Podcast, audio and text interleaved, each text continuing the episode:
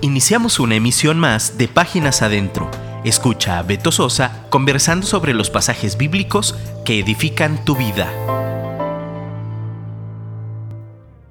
Hola, ¿qué tal amigos y amigas de Dun Radio? Mi nombre es Gerson Esquivel y estoy en tu programa Páginas Adentro. Gracias a Beto Sosa por darme la oportunidad de compartir este tiempo con ustedes. Gracias porque nos estás escuchando y ya lo sabes. Puedes buscarnos y contactarnos a través de nuestras redes sociales. Facebook, Twitter e Instagram. Búscanos y encuéntranos como Dun Radio. Puedes contactarte con nosotros a través de las redes sociales. Puedes contactarte con nosotros a través del WhatsApp de la Proverbia. O puedes dejarnos un comentario en el formulario que está en la parte inferior de la página web. A todos aquellos que ya lo han hecho, saben y están completamente seguros que todos sus comentarios los leemos y los respondemos además. Gracias por compartir este tiempo con nosotros y te pido, por favor, no me dejes hablando solo y vamos a comenzar. El tema para el día de hoy es buscando a Dios por mi necesidad. Todos de alguna forma tuvimos o tenemos la necesidad de buscar a Dios. ¿Qué necesidades te llevan a buscar a Dios? Y no solo estoy hablando acerca de buscar a Dios a diario, cuando oras o cuando lees su palabra. Más bien, me refiero a la primera vez que tomaste la decisión de buscarlo. ¿Qué fue lo que te llevó a buscar a Dios? Vamos a comenzar, son varios temas. Punto número uno es buscando a Dios por curiosidad. En este caso vamos a hablar de Nicodemo el fariseo. Este pasaje se encuentra en Juan capítulo 3, versículos 1 y 2. Había un hombre de los fariseos llamado Nicodemo, prominente principal entre los judíos. Este vino a Jesús de noche y le dijo, Rabí, Sabemos que has venido de Dios como maestro porque nadie puede hacer las señales o milagros que tú haces si Dios no está con él.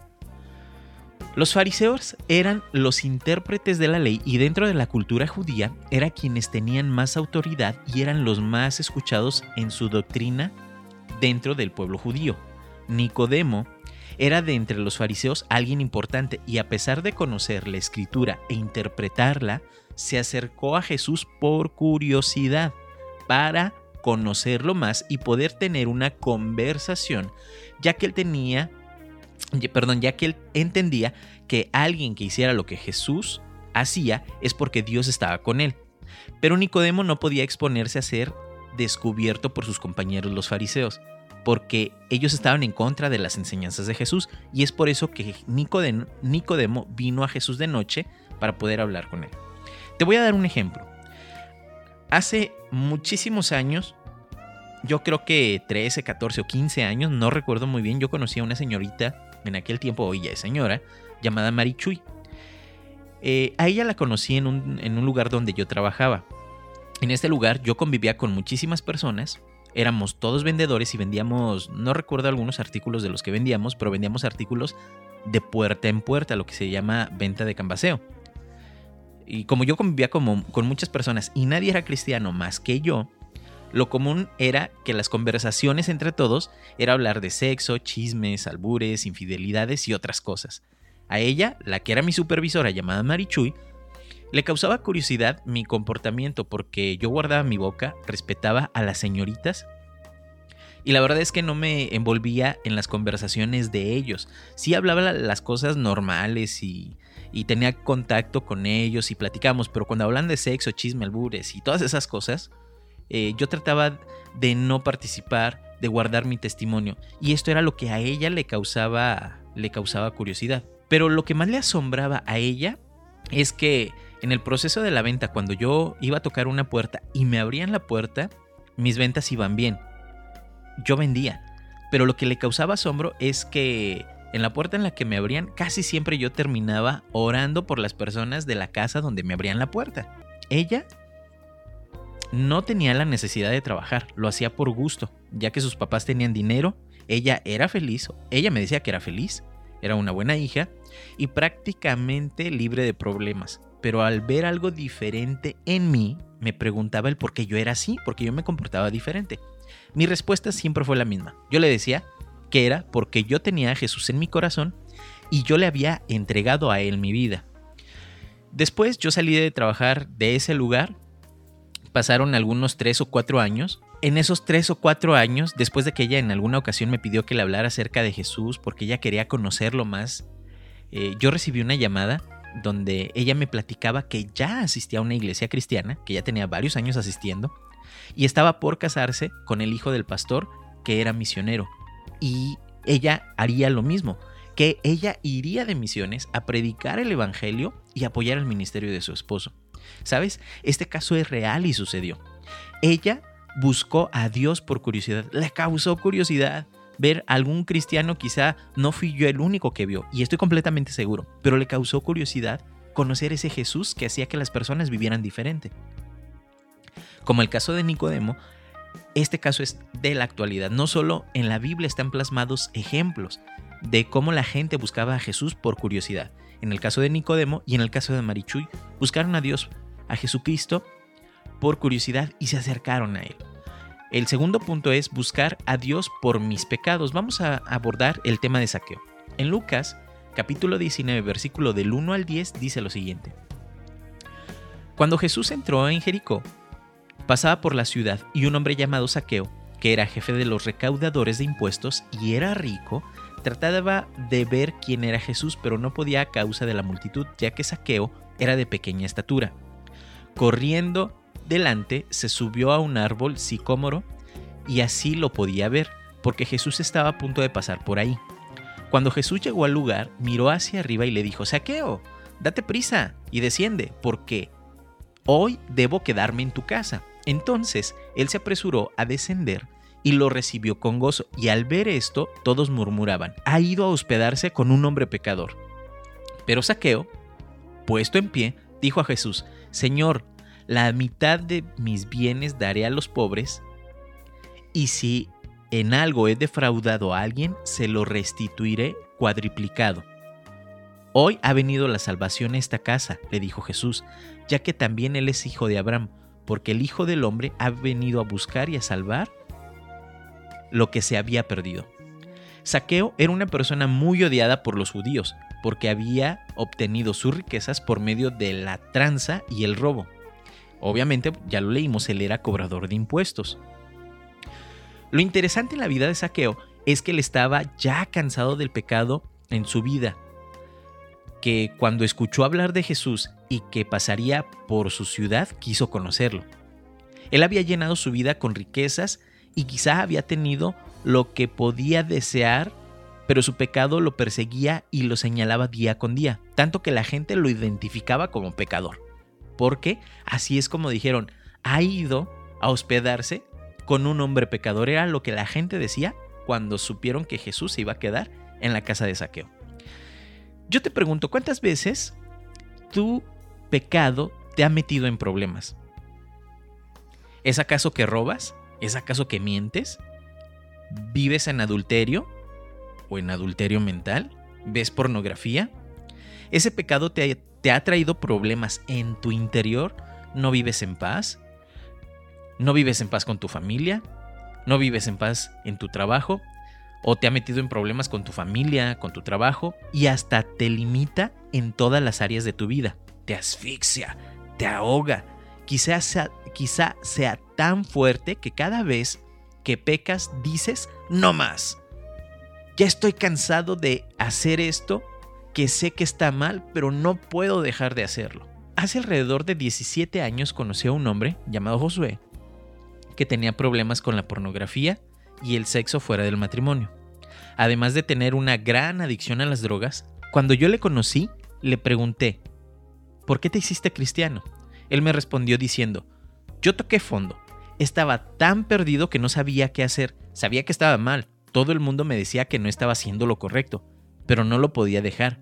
Veía a las mujeres como un objeto y no me importaba dañar mi cuerpo con tal de disfrutar un pase de coca o una dosis de heroína. Él me dijo, y un día decidí hablar con Dios y le dije, si tú no me haces libre del pecado, no sé qué va a pasar con mi vida. Si, de verdad haces libre a las personas como me han dicho, ven, hazme libre también a mí. Fue un proceso largo, él me lo comentó, y ahora que Jesús reina en mi vida y no el pecado, puedo vivir en paz, disfruto a mi esposa y a mis hijos y sé que un día veré cara a cara a mi Salvador. Esas fueron las palabras de Josué. ¿Sabes? Saqueo, del mismo modo, vio llegar la salvación a su casa y fue tal su arrepentimiento que le dijo a Jesús, Señor, la mitad de mis bienes daré a los pobres y si en algo he defraudado a alguien, se lo restituiré cuadruplicado. Pero lo importante fue que estaban cansados de sus pecados y reconocieron que solo Jesús podía hacerlos libres. Y estoy hablando del caso de Saqueo y estoy hablando del caso de Josué. En ambos casos, ellos decidieron buscar a Dios por sus pecados, porque estaban completamente convencidos de que el pecado estaba asfixiando su vida, estaba limitando su vida y decidieron buscar una solución por medio de Jesús y entonces por su pecado buscaron a Jesús. Tercer punto, buscando a Dios por mi soledad. Vamos en este punto a hablar acerca de, de uno de los leprosos. Si algo en realidad es difícil en la vida de una persona es sentirse solo. Por naturaleza necesitamos la compañía o comprensión de una o unas personas. No es bueno que el hombre esté solo, dijo Dios después de haber hecho a Adán y de ahí formó a Eva para que fuera su ayuda idónea y compañía idónea. En Mateo capítulo 8, versículos del 1 al 3, dice lo siguiente. Cuando Jesús bajó del monte, grandes multitudes lo seguían, y se acercó un leproso y se postró ante él diciendo, Señor, si quieres puedes limpiarme. Extendió Jesús la mano, lo tocó, diciendo, quiero, sé limpio. Y al instante quedó limpio de su lepra.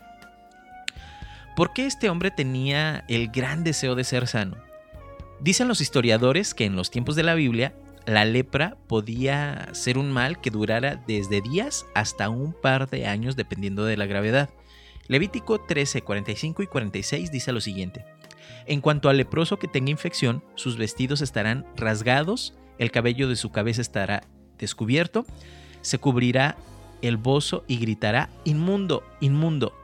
Permanecerá inmundo todos los días que tenga la infección. Es inmundo, vivirá solo, la palabra solo, su morada estará fuera del campamento. ¿Quién sabe el tiempo que el leproso estaba confinado al lugar para estos enfermos? Lejos de casa, lejos de familia, lejos de amigos, este leproso vivía una soledad tan grande que buscó a Jesús para que lo sanara, para poder regresar con su familia. Existen personas que a pesar de estar rodeados de amigos y o familia, son como este leproso que están lejos de una compañía aunque duerman en el mismo techo.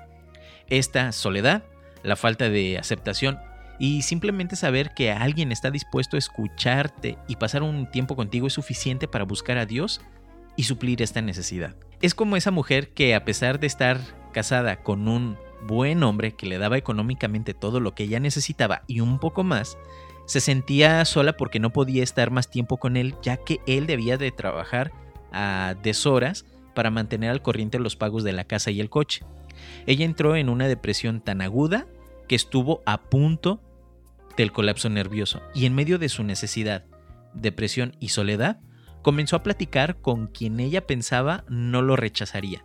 Día a día platicaba, sí, platicaba ella con Dios, hasta llegar al punto de dejar de tomar el tratamiento antidepresivo porque ella no se sabía sola, de tal manera que llegó a ser quien le mostrara a su esposo el amor de Dios con las intenciones que tenía para él en el poco tiempo que compartía con ella. Ella no más estaría sola, tendría la compañía que ella requería, además de aprender a orar hasta el punto de recibir de parte de Dios un negocio en el cual pudiesen trabajar juntos ella y su esposo, y posteriormente él rendir su vida a Jesucristo. A pesar de tener una familia y amigos, existen muchas, pero muchas personas que se sienten solas por la vida. ¿Qué tipo de necesidad te lleva a buscar a Dios? El caso del leproso era que él se sentía solo porque estaba confinado en un lugar exclusivo para leprosos y estaba lejos de su familia. A él le urgía ser sano para poder regresar a su casa, a su familia. El caso de esta mujer que te acabo de mencionar es que ella, teniendo un buen esposo, también se sentía sola. Ambos encontraron su refugio en Dios, una encontrando la compañía que necesitaba, el otro la sanidad para poder encontrarse con su familia Y este es otro tipo de necesidad que nos acerca con Dios. Yo te pregunto, ¿qué tipo de necesidad te lleva a ti o te llevó a ti a buscar a Dios? ¿O lleva a las personas que están a tu alrededor a buscar a Dios? Te voy a dejar una tarea hasta este punto. Escribe en una hoja tu experiencia de buscar a Dios si acaso alguna de estas situaciones sucedió contigo. Si no estás en alguna de estas, escribe la situación de alguna persona que conozcas que pase por alguna de estas situaciones y que necesite buscar a Dios en medio de esa situación. El siguiente punto es buscando a Dios por obligación. En este caso vamos a hablar acerca de una prostituta. A lo mejor tú me vas a preguntar, ¿cómo se busca a Dios por obligación?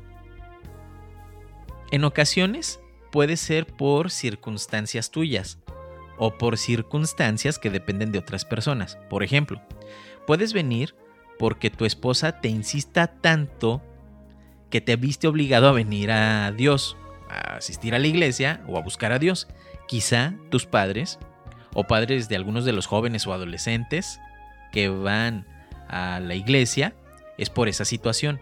Tus papás te traen a la iglesia por obligación y en muchas ocasiones no sabes por qué razón llegas a tener una verdadera comunión con Dios. En Juan capítulo 8, versículos del 1 al 8 dice lo siguiente. Pero Jesús se fue al monte de los olivos. Al amanecer vino otra vez al templo y todo el pueblo venía a él y sentándose les enseñaba. Los escribas y los fariseos trajeron a una mujer sorprendida en adulterio y poniéndola en medio dijeron a Jesús, Maestro, esta mujer ha sido sorprendida en el acto mismo del adulterio, y en la ley Moisés nos ordenó apedrear a esta clase de mujeres. Tú pues, ¿qué dices? Decían esto poniendo a prueba a Jesús para tener de qué acusarlo, pero Jesús se inclinó y con el dedo escribía en la tierra. Pero como insistían en preguntar, Jesús se enderezó y les dijo, el que, el que de ustedes esté sin pecado sea el primero en tirar una piedra e inclinándose de nuevo escribía en tierra. Al oír ellos esto, se fueron retirando uno a uno, comenzando por los de mayor edad, y dejaron solo a Jesús y a la mujer que estaba en medio. Enderezándose Jesús le dijo, Mujer, ¿dónde están ellos? ¿Ninguno te ha condenado? Historiadores de la época como Flavio Josefo, que vivió aproximadamente en el año 37 a 101 después de Cristo, redactan que Jesús escribía en tierra el pecado de cada uno de ellos, era lo que Jesús está escribiendo. En ocasiones puede ser por circunstancias personales, como este caso, o por circunstancias que dependen de otras personas. Por ejemplo, puedes venir porque tu esposa te insiste tanto que te viste obligado a venir a la iglesia o a buscar a Dios. Quizá tus padres, en el caso de algunos jóvenes, niños o adolescentes, los llevaron a la iglesia por obligación y en muchas ocasiones no saben por qué razón de verdad tuvieron una buena relación y terminaron teniendo una buena relación con Dios. El caso de José Antonio es que él llegó a Dios por obligación. Él tiene a sus padres y hermanos y aunque él vive solo con mamá y hermanos porque su papá estaba en Estados Unidos trabajando, es su madre la que decide seguir a Dios y en su carácter recio y a modo de chantaje les decía a ellos que tenían que ir a la iglesia para que su papá les comprara todo lo que ellos querían. Así fue durante varios años hasta que un día llegó a su vida, en el caso de José Antonio, la convicción de estar a solas frente a frente con Dios y poder ver su condición y de ese modo entregar su vida a Cristo. Hoy, José Antonio es un hombre casado con un buen empleo, temeroso de Dios y con una buena familia. Además, él es el ejemplo de su padre y de sus hermanos. Yo te pregunto, ¿Qué tan bueno es que obligues a tus hijos a venir a la iglesia? ¿Que los obligues a orar? ¿Que los obligues a tener la disciplina de leer la Biblia o de estar a cuentas con Dios? Esto también aplica a la esposa o a los familiares. Tanto, ¿qué tan bueno es? Es tanto como dice en Proverbios 22.6. Dice, instruye al niño en el camino que debe andar y cuando sea viejo no se apartará de él.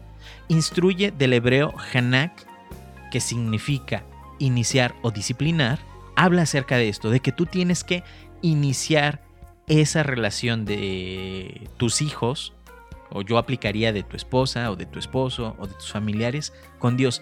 Motívalos, ayúdalos para que busquen a Dios. Los niños, te voy a poner un ejemplo, los niños cuando son bebés, no saben si las vacunas son buenas o no, solo ellos saben que les duele cuando se las aplican.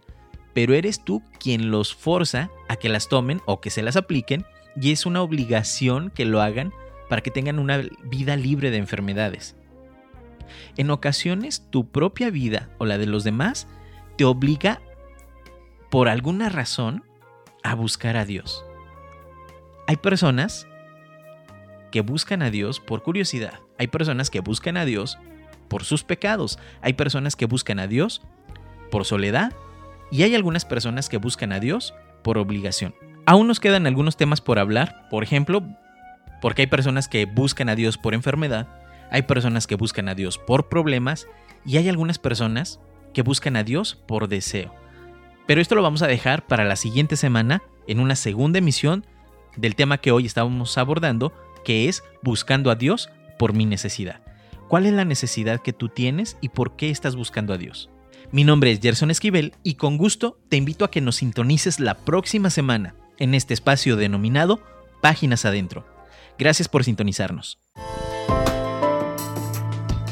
Escríbenos por WhatsApp 3335 890851 y déjanos un comentario. Te esperamos en nuestra próxima emisión.